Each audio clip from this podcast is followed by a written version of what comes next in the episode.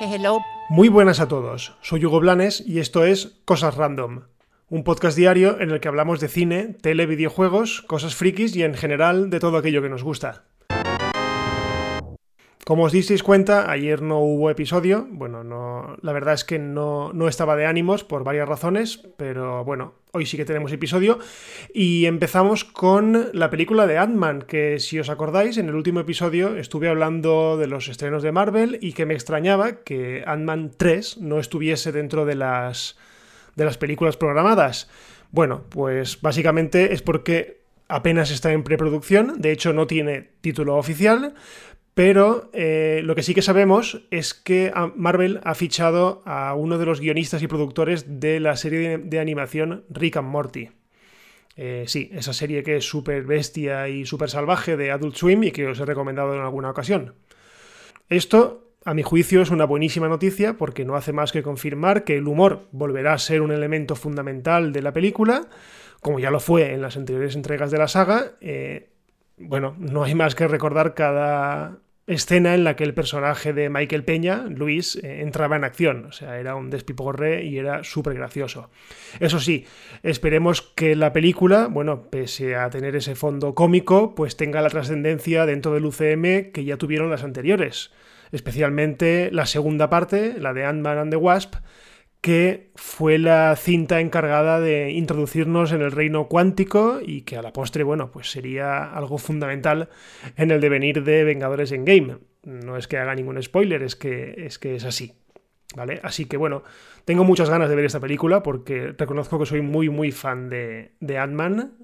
Más que nada porque era una película, la primera, en la que no tenía ningún tipo de de, expectativa. O sea, apenas conocía al personaje, me parecía algo ridículo. O sea, un personaje que se hacía pequeñito. La verdad es que no, no le veía potencial y la verdad es que con dos películas a sus espaldas y las apariciones que ha tenido en otras películas como Civil War o como Vengadores Endgame, la verdad es que me han callado la boca, me la han cerrado y no hay más que, no hay más que hablar. O sea, tengo ganas de ver Atman y punto. Y ahora una noticia dirigida especialmente a los más pequeños de la casa. Eh, en Casa con Olaf eh, es una iniciativa de los animadores de Frozen que han desarrollado desde sus casas y con la ayuda del actor Josh Gad, que también está en su casa y es el que le pone la voz al muñeco de nieve en en las dos películas de Frozen. Bueno, pues están desarrollando una serie de documentales que irán publicándose semana a semana en YouTube.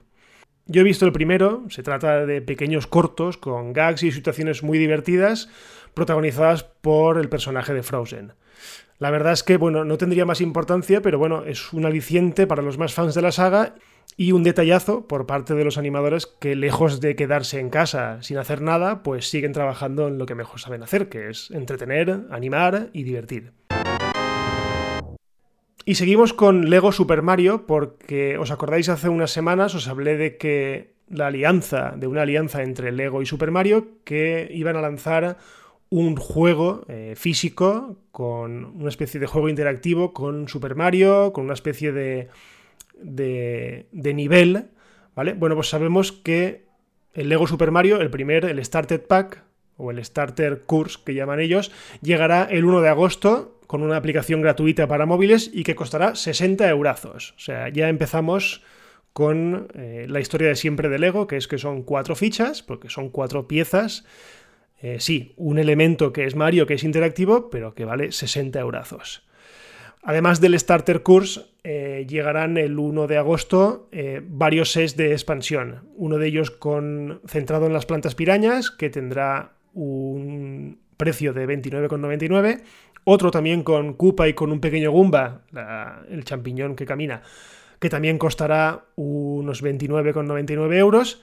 Y lo fuerte de todo ha sido el segundo set, digamos así, más importante, que será el castillo de Bowser, que aparte de ser más grande, eh, tendrá un precio de 100 eurazos. O sea, me parece una barbaridad que un juguete que esté eh, destinado a niños, porque no nos olvidemos de que esto es un juguete para niños, tenga que gastarse 100 euros este set, 60 euros y 30 euros cada uno.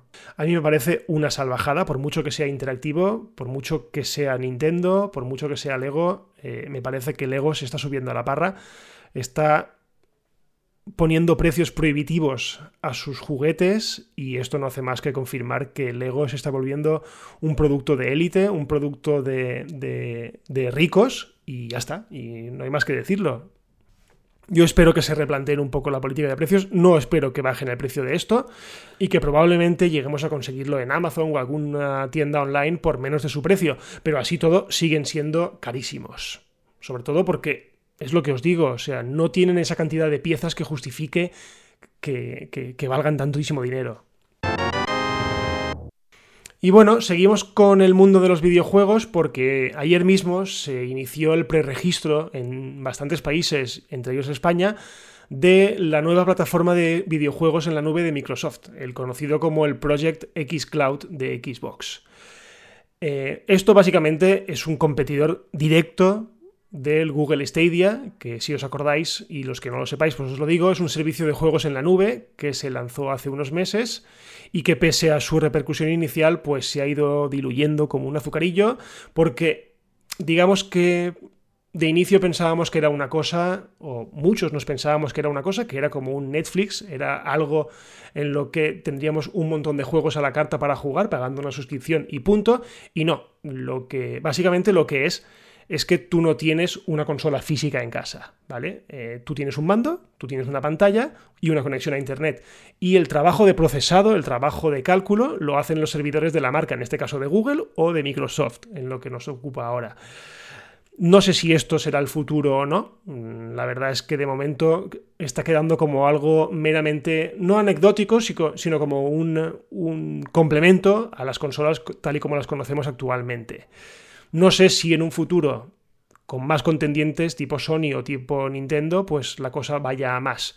Pero de momento ya os digo que está quedando como algo meramente anecdótico, caro y cuyo mayor inconveniente, creo yo, es que nunca tienes nada tuyo. Es decir, Google Stadia, eh, para jugar a un juego tienes que comprarlo, pero ¿qué compras? Compras una licencia digital que en el momento en el que dejas de pagar el servicio, te quedas sin ella. Entonces, yo creo que esa cultura del no material, de aquello que compramos y no lo tenemos físicamente, va a costar eh, que cale en el imaginario colectivo, va a costar que cale en los jugones, sobre todo en los más veteranos, digamos, como yo. Pero bueno, yo creo que estamos ante el inicio de algo y veremos en los próximos años cómo evoluciona esto. Y hasta aquí el episodio de hoy de Cosas Random. Recordad que si no pasa nada, pues por la mañana cada día mm, me tenéis disponible en vuestras plataformas preferidas. Eh, os digo siempre que dejéis alguna reseña o alguna valoración. Creo que en Spotify no se puede, eh, al menos que yo sepa. Así que nada, pues podéis compartir con vuestros amigos. Y si queréis poneros en contacto conmigo, pues estoy en Twitter, en arroba Hugo Blanes. Y lo dicho, si no pasa nada, pues nos escuchamos mañana. Adiós.